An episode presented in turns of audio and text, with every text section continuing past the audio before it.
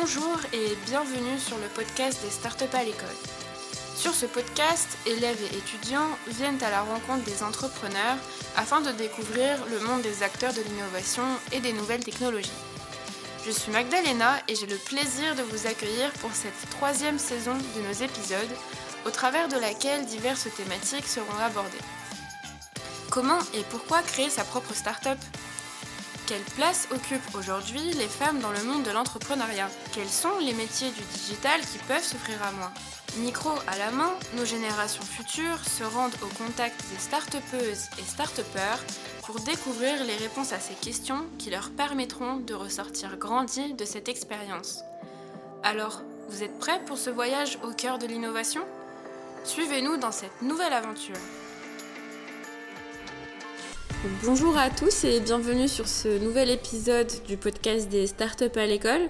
Aujourd'hui, nous sommes en présence de la classe des premières STMG du lycée Jean-Baptiste Poquelin avec euh, quatre élèves qui vont prendre la main sur ce podcast. Donc, je vais les laisser se présenter et prendre le relais sur la suite. On se retrouve aujourd'hui pour un nouveau podcast en compagnie euh, de Ruben, Léa, Mohamed et moi-même Issab. Nous sommes la première STMG 1 du lycée Poquelin à Saint-Germain-en-Laye. Nous sommes en compagnie de Paul de la start-up Adeline que nous allons interviewer euh, aujourd'hui. Donc est-ce que vous pouvez déjà d'abord vous présenter? Bonjour la, première des G1, je suis Paul Rinaudot, euh, j'ai 40 ans, j'ai deux enfants qui ont 10 et 8 ans euh, et je suis le fondateur d'Adeline Science, une start-up deep tech dans le domaine de la biologie moléculaire. Bah, parfait, on va commencer par la première question tout d'abord. Alors, pourriez-vous tout d'abord nous expliquer votre parcours? Alors, j'ai un parcours, ayant 40 ans, j'ai un parcours qui a évolué avec le temps. Euh, j'ai eu une, scolarité euh, en, bac général, j'ai eu mon bac S, puis euh, j'ai commencé mes études en Espagne, où je suis parti faire une école de commerce avant de rejoindre une autre école de commerce en France, une école parisienne de commerce, et dans lequel j'ai pu continuer mes études en Angleterre, en Allemagne. Donc euh, c'est quelque chose qui m'a énormément plu, euh, avoir la possibilité de voyager, d'apprendre différentes cultures, différentes langues. Et euh, à l'issue de, ce parcours-là, souvent quand on est en école de commerce, on a le choix entre différents parcours. Et j'ai suivi une voie un peu tout tracée qui était la banque d'affaires, où je suis allé travailler à Londres dans une banque américaine, ce qui était extrêmement enrichissant, parce que c'est beaucoup de travail, mais c'est très intéressant comme, comme environnement. Et j'ai décidé de continuer cette aventure-là dans la banque d'affaires, mais en Argentine, toujours pour continuer à voyager. Et au bout d'un moment, je me suis rendu compte que finalement, la finance, n'était pas forcément une vocation, quelque chose qui était, euh, comme j'ai dit, où on apprend beaucoup de choses, mais il manquait quelque chose et je voulais aller quelque chose dans plus, de quelque chose de plus tangible, de plus opérationnel.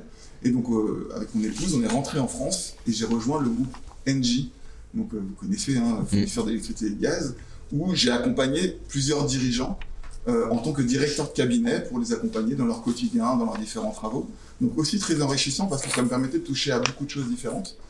Et euh, j'ai ensuite pris la direction d'une activité qui conçoit et fabrique des salles blanches. Alors des salles blanches, c'est tous les environnements dans lesquels, euh, ben, tous les laboratoires pharmaceutiques, dans lesquels il peut pas y avoir, il y a des virus, dans lesquels il faut faire attention à ce que les virus ne sortent pas, mais également dans la microélectronique ou les batteries, où il ne peut pas y avoir de poussière. Donc j'ai dirigé cette, cette activité-là.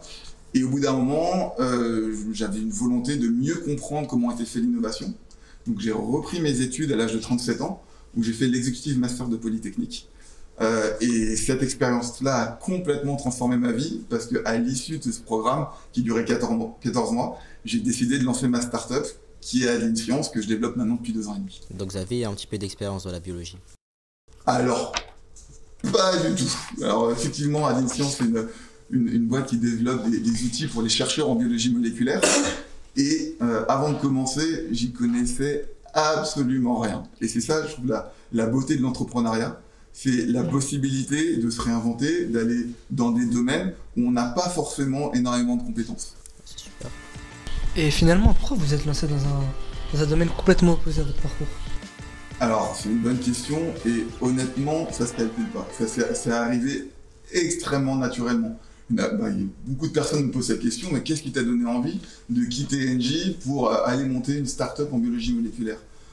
Honnêtement, j'ai pas eu l'impression d'avoir le choix. C'était un, alignement de planètes où progressivement, bah, grâce à ma reprise euh, de mes études à Polytechnique, on m'a accompagné pendant 14 mois à développer un projet académique où j'avais décidé de le faire sur la biologie moléculaire, mais comme j'aurais pu décider de le faire sur l'hydrogène, j'aurais pu décider de le faire sur la boulangerie, peu importe.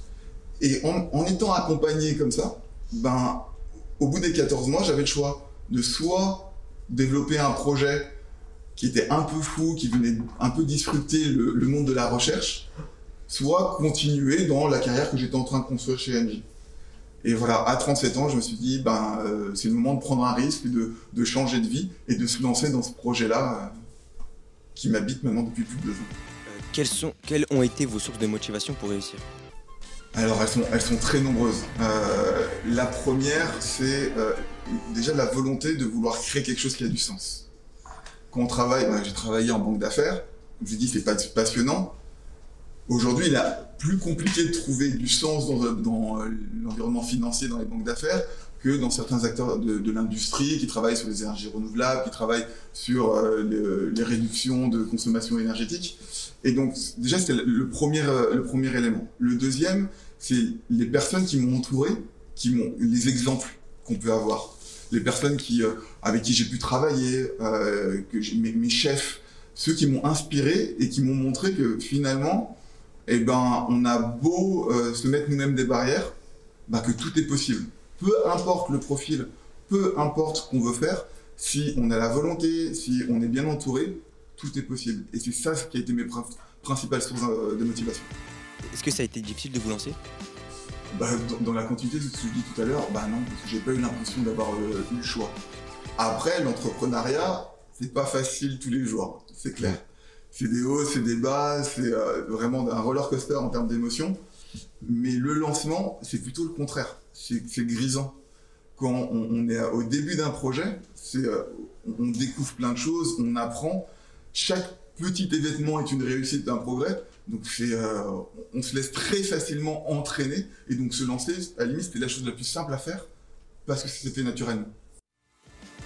Euh, comment vos proches ont réagi lorsque vous avez décidé d'entreprendre Ça, c'est une très bonne question parce que je pense que le succès est grandement facilité et même sans doute possible si on est bien entouré. Et l'entourage parle beaucoup de son environnement familial, son environnement amical. Et clairement, surtout que ayant lancé euh, une start-up alors j'avais deux enfants, pas très âgés, si j'avais pas eu le soutien de mon épouse, même le soutien de mes enfants, les soutiens euh, de ma famille et de mes proches, ça aurait été impossible. Donc je leur dois énormément parce que dès le début, ils ont cru en moi, ils m'ont dit bah ouais. Donc euh, mon épouse qui travaillait, elle a dit bon ok tu vas plus avoir de salaire, mais c'est pas grave, on va trouver des moyens de financièrement s'y retrouver. Euh, et donc les proches peuvent être un atout extrêmement important quand il faut se lancer. Est-ce que vous pensez que sans votre entourage, vous auriez pu euh, faire autant?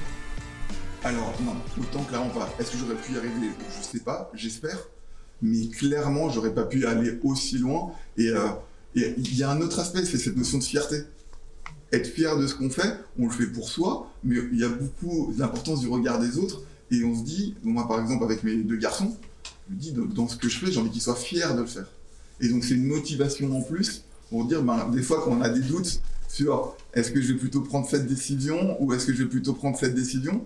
Ben, des fois, mes enfants, ils aimeraient que je prenne quelle décision, qu'est-ce qui les rendra faire, qu'est-ce qui a du sens, qu'est-ce qui apporte de la valeur? Et donc, ouais, c'est euh, un soutien en plus. Si on ne prend pas votre, votre entourage, votre famille, réellement, est-ce qu'il existe des personnes qui vous ont soutenu dans, dans le lancement du projet? Ouais, euh, énormément. Et, et d'ailleurs, euh, c'est un enchaînement de personnes qui ont cru au projet et qui ont cru en moi, qui m'ont permis de développer la Adeline telle que c'est aujourd'hui. Euh, les premières personnes en dehors de ma famille, c'est ceux avec qui j'ai travaillé. Et c'est les premiers avec que, que je suis allé voir en disant, ben voilà, j'ai travaillé pour vous pendant 2, 3, 4 ans. Mm. Euh, Est-ce que vous pensez que mon idée est bonne? Est-ce que vous pensez que j'ai les épaules pour le faire? Et leur encouragement, on fait, on, on fait dire, bon, si eux, ils me connaissent, ils disent que c'est bon, bah c'est bon, je, je, vais pouvoir y aller. Et si par contre, euh, les personnes qui vont dire que c'est un, une bonne idée, vont dire, ah, bah, finalement, Paul, euh, peut-être que ça, ça irait pas trop bien, etc. Est-ce que ça vous aurait euh, restreint, on va dire, de créer votre start-up? Restreint, non. En revanche, clairement, il y en a plein qui m'ont dit que ça marcherait pas. Et, et c'est normal, c'est disruptif. On veut devenir un nouveau vecteur du financement de la recherche. La moitié des personnes disent mais t'es complètement fou. Il y en a qui ont essayé, ça marchera pas. Et, ça, c'est ce que j'ai essayé de mettre en place. C'est j'ai essayé de comprendre pourquoi ils me disaient que ça allait pas marcher. Et essayer de comprendre pourquoi, ça ré- résout plein de problèmes. Parce que beaucoup, c'est des biais qu'ils ont générés au fil du temps. Et quand on dit, mais pourquoi vous pensez ça? Bah Parce que bah, ça n'a jamais marché. Mais c'est pas parce que ça n'a jamais marché que l'approche que j'allais avoir n'est pas la bonne. Et ensuite, je leur, donc, je leur expliquais, s'ils étaient à l'écoute et me donnaient les bons arguments, ça m'a pas découragé dans la fa- de dire, bah, je vais arrêter, ça marchera pas. Mais ça permet de réorienter la façon dans laquelle j'allais développer Adeline. Est-ce que vous pensez que euh, il est meilleur de rester tout seul ou de- d'être avec euh, d'être en groupe à plusieurs? Travailler. Alors, euh, déjà, moi, je sais pas faire grand chose à la base. C'est, euh, j'ai été école de commerce, euh, je sais parler, je sais échanger, mais j'ai aucune compétence technique. Donc, être entouré de personnes de compétences, c'était le premier challenge. L'autre point, c'est comment euh, est-ce qu'on crée une entreprise à plusieurs? Est-ce que c'est bien d'être tout seul ou est-ce que c'est euh, mieux d'être, euh, d'avoir des cofondateurs Et c'est très personnel. Et ça dépend aussi de ses compétences, ça dépend aussi de, de sa personnalité. Moi, je suis seul fondateur, mais je suis très vite entouré de personnes compétences, donc ça me va très bien. D'autres ont besoin d'être accompagnés, de faire, de vivre ça à plusieurs euh, en tant que cofondateur. Et en plus, il y a beaucoup d'investisseurs qui disent que ça, ça réduit les risques. Donc, pour le coup, fonder une entreprise, il faut s'écouter. Je pense qu'il n'y a pas de meilleure façon. Ça dépend du projet. Ensuite, travailler. Moi, je ne sais pas travailler tout seul. Je pense qu'il y a des métiers qui le permettent. Mais quand on veut créer une entreprise, on dépend beaucoup trop des autres pour vouloir travailler tout seul. Et pour vous, vers quel type d'études ou de diplôme il faut se tourner pour euh, entreprendre? Alors, je vais vous retourner la question. À votre avis, c'est quelles seraient les meilleures études pour, euh, pour entreprendre, selon vous? Comme par exemple votre parcours école de commerce, Ok, ok. c'est quelque chose à la fac, mais toujours dans dans le monde du commerce. Ok, Et après, je pense que c'est surtout une force de caractère qu'il faut avoir pour, euh, pour entreprendre. Absolument. Ouais. Est-ce qu'il y a d'autres. euh, Bah moi je suis d'accord, mais après école de commerce, oui, mais euh, pas que. Je dirais qu'il n'y a pas vraiment en vrai d'études spécifiques pour entreprendre, c'est tout dépend de sa motivation. Si on a la niaque de réussir euh, et de bien entreprendre, bah c'est, je pense que c'est ça les, les clés principales pour entreprendre. Je suis, je suis d'accord. L'école de commerce. C'est vrai que c'est vu comme un- un- une carrière qui peut faciliter la création d'entreprise parce que dans les, en école de commerce, on nous apprend plein de domaines. On apprend le marketing, on apprend la comptabilité, on apprend la finance, on apprend euh, euh, les ressources humaines. Et donc, c'est ce qu'on demande demain lorsqu'on crée une boîte, c'est être capable de faire tout ça. Mais c'est pas pour autant qu'on est capable d'inventer et d'innover, qu'on est capable de créer un nouveau produit qui va trouver un marché. Un ingénieur est totalement capable de le faire et d'apprendre ces compétences-là sur le tas, alors que, par exemple, moi, là, je travaille avec des bioinformaticiens, des spécialistes en intelligence artificielle, avec euh, des développeurs. C'est pas à 40 ans où je vais pouvoir apprendre ça. Donc, il y en a qui pourraient mieux entreprendre que moi. Et comme vous l'avez tous les deux dit, avoir la force de caractère, avoir la volonté, ça change absolument tout. Et tout le monde peut entreprendre. Il n'y a pas une personne qui se Mm. dit ben, j'ai pas fait les bonnes études, donc je suis pas capable d'entreprendre. Ça dépend du domaine, ça dépend de la volonté, de comment Ouais. on s'entoure. Et, et donc, c'est impossible de définir quel est le, le meilleur profil. C'est chacun faut droit croire en soi. Ça, c'est la base. L'entrepreneuriat, ça reste toujours euh, qui tout double. Parce que quand on entreprend, on prend des risques et finalement, on peut, ça peut ne pas marcher et très mal finir. faut y aller de façon mesurée. C'est rare, on entend souvent voilà, des Elon Musk, il a été ruiné euh, deux fois, il a failli tout perdre, il s'est endetté euh, pendant, personnellement. C'est certaines personnalités qui font ça, c'est pas forcément les exemples à suivre. Ce n'est pas impossible de mêler une stabilité financière familiale avec la volonté d'entreprendre, surtout en France où on est extrêmement aidé. Il y a le travail de BPI France, le travail de- des régions euh, qui accompagne sur tous les métiers de manufacture, d'industrie, de- de- de- d'innovation, est phénoménal. Donc, il y a peut-être 10 ans, 20 ans, 30 ans, c'était qui tout double par rapport au parcours. On voyait ça comme un échec.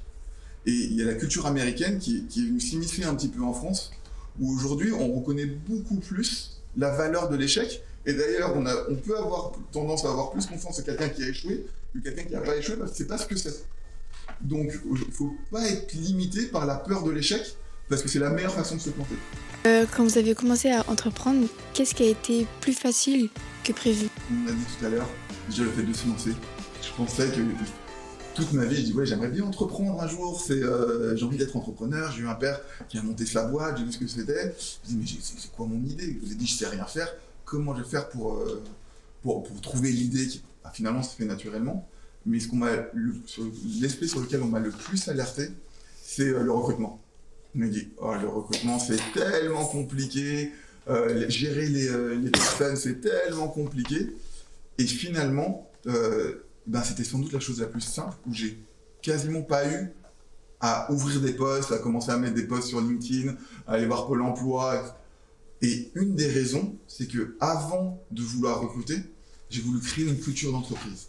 J'ai voulu créer un projet qui a du sens, dans lequel les personnes allaient avoir envie de venir travailler.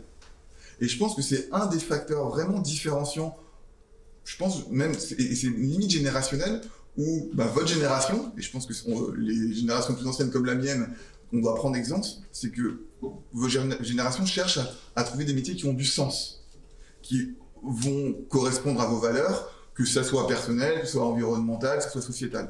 Et donc, dès le début, par exemple, Adeline, on est une société à mission. C'est-à-dire qu'on suit, dans nos statuts, une mission sociétale. Et ben, ça m'a permis d'atterrir des profils absolument incroyables parce qu'ils avaient envie de contribuer à cette mission. Et quand on leur permet de contribuer à cette mission, le quotidien est extrêmement simple. Parce que le matin, j'ai pas besoin de les motiver, les appeler, allez, on va passer une bonne journée, tout va bien se passer. Ils sont même eux vecteurs de la bonne ambiance. Et c'est eux-mêmes qui ont commencé à recruter. Ils vont appeler leurs potes en disant Oh, c'est génial de travailler chez Adeline, t'as les compétences, tu t'y plairais. Et c'est comme ça qu'on a réussi à, à- à recruter et à avancer. Et dans la même mesure, qu'est-ce qui a été plus difficile que prévu? Alors, il y a eu plein de choses difficiles, c'est euh, l'entrepreneuriat. Après, je m'attendais qu'il y avait beaucoup, il y avoir beaucoup de choses difficiles. Sans doute, la chose que je sais toujours pas faire et que j'ai toujours du mal, c'est choisir. Parce que quand on est entrepreneur, on a juste un océan de possibilités devant soi.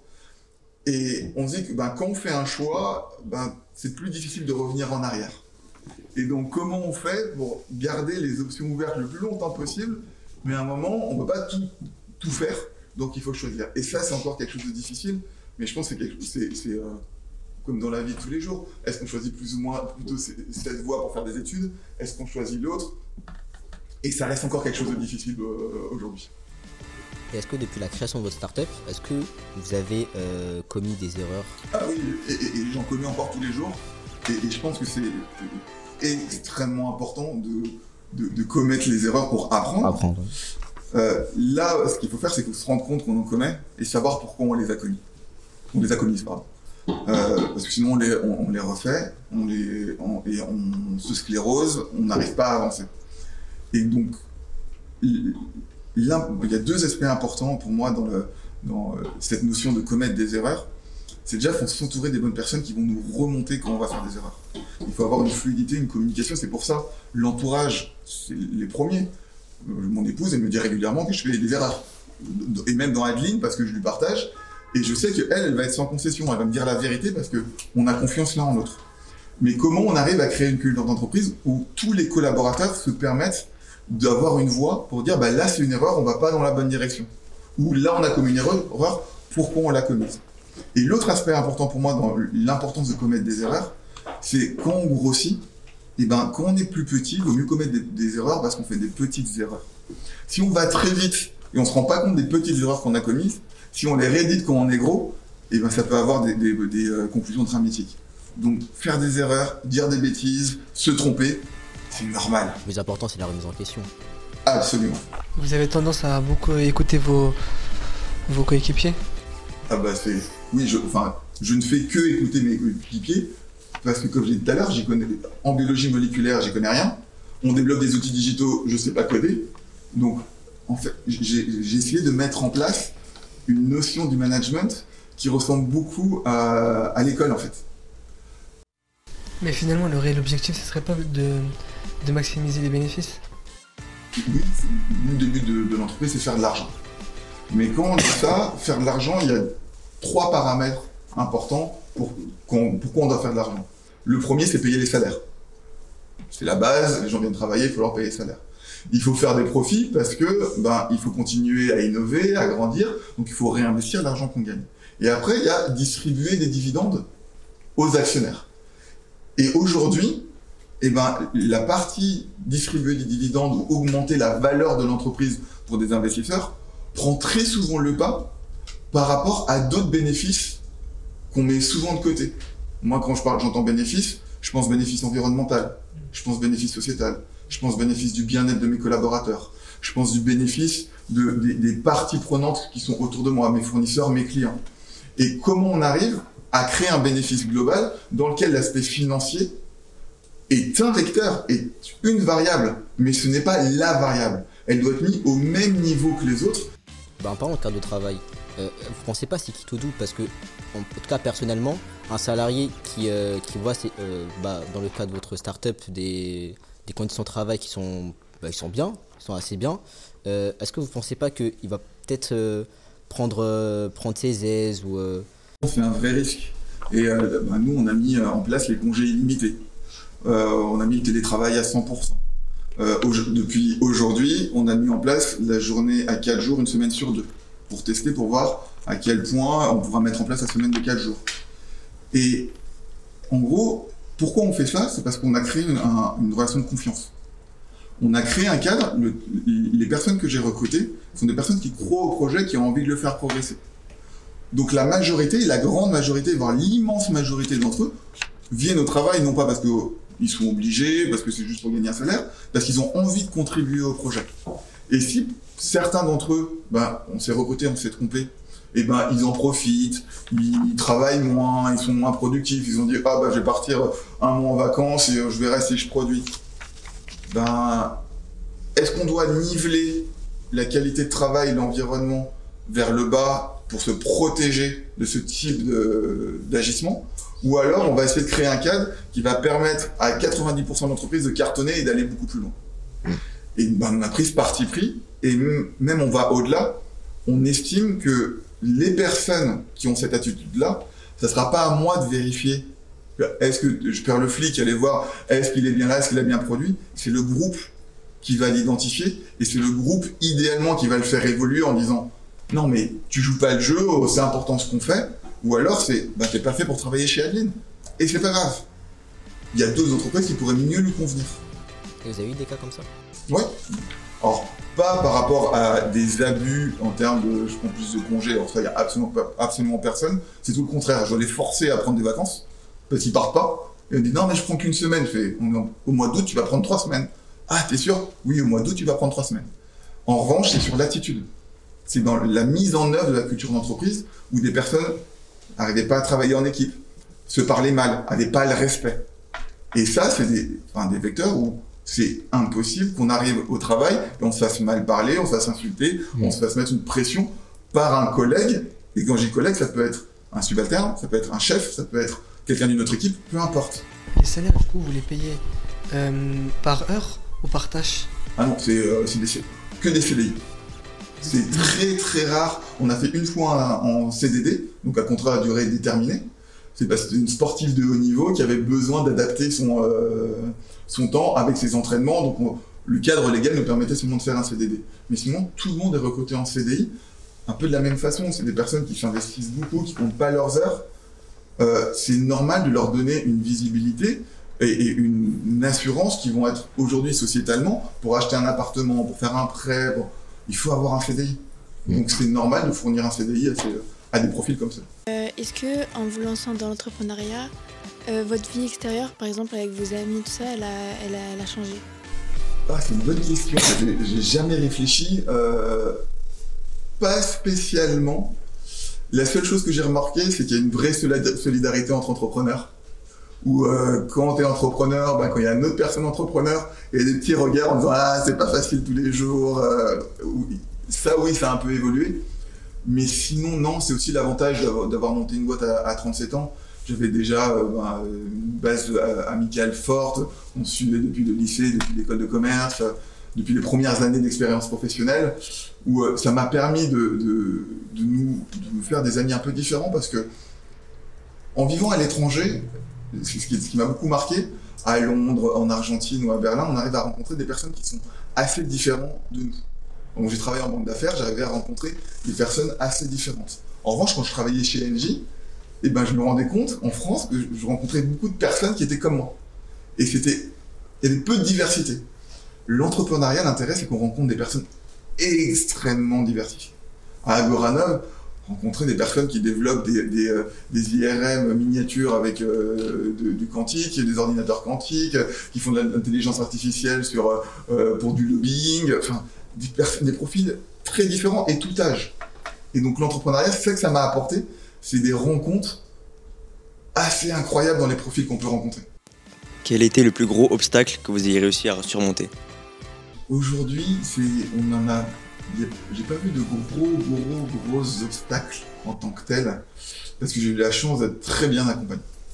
C'est vraiment le, bah, le fait d'avoir été à Goranov, euh, on était avant au Génopole, ensuite on est dans des autres incubateurs plus liés à la santé, comme Paris Santé Campus, comme Biolabs, où en fait tous ces environnements-là, ils aident à éviter les obstacles.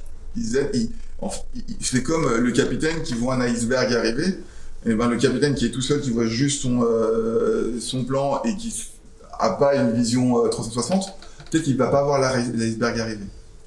Là, euh, en étant dans des environnements pareils, on est au contact d'entreprises qui ont vécu la même chose un an avant, deux ans avant, donc ça nous a permis de mapper un petit peu toutes les difficultés qu'on pouvait avoir et de les anticiper. Et ça, je pense que c'est vrai dans le monde de l'entrepreneuriat, mais c'est quelque chose qu'on peut très facilement appliquer dans notre vie quotidienne.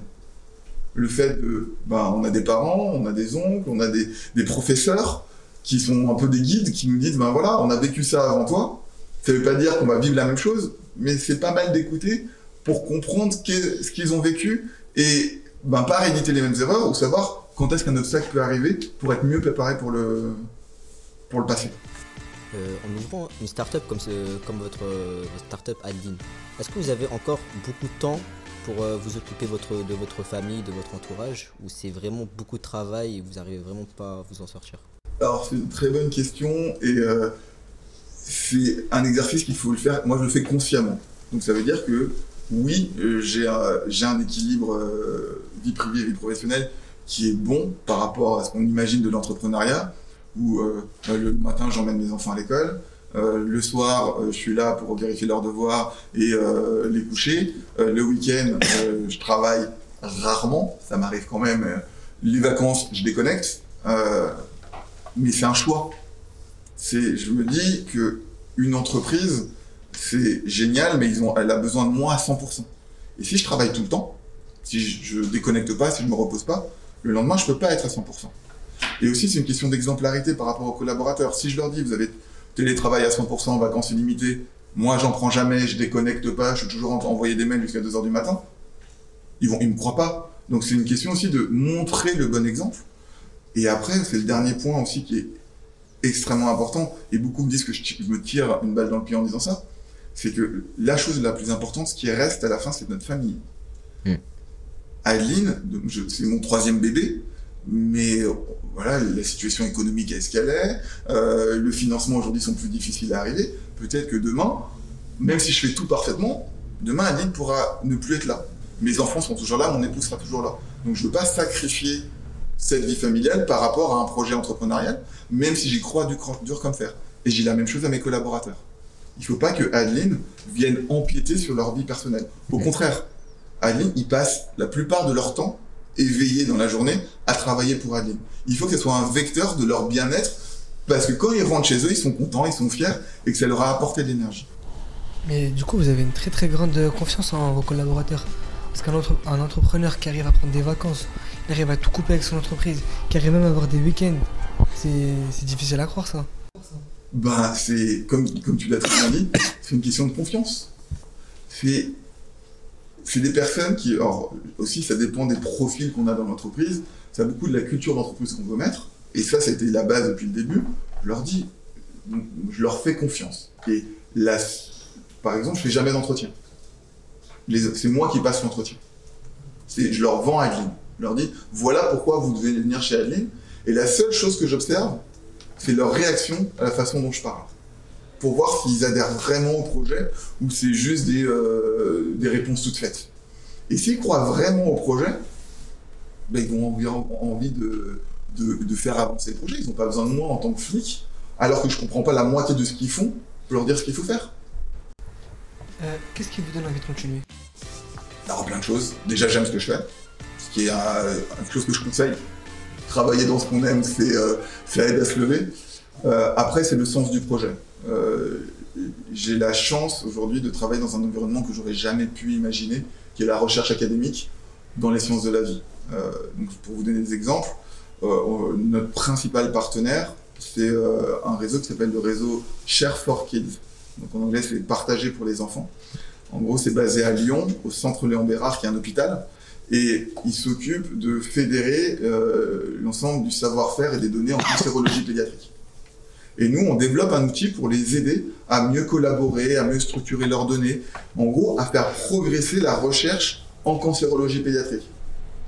Bah, si des fois on n'a pas envie de se lever, quand tu, tu te dis, bon, je dois faire avancer ce projet qui va aider potentiellement des chercheurs qui luttent sur ce type de domaine, c'est facile de trouver la motivation pour avancer. Mm. Et après, c'est vraiment le quotidien. Je suis content d'aller au travail. Je suis content de retrouver mes collaborateurs.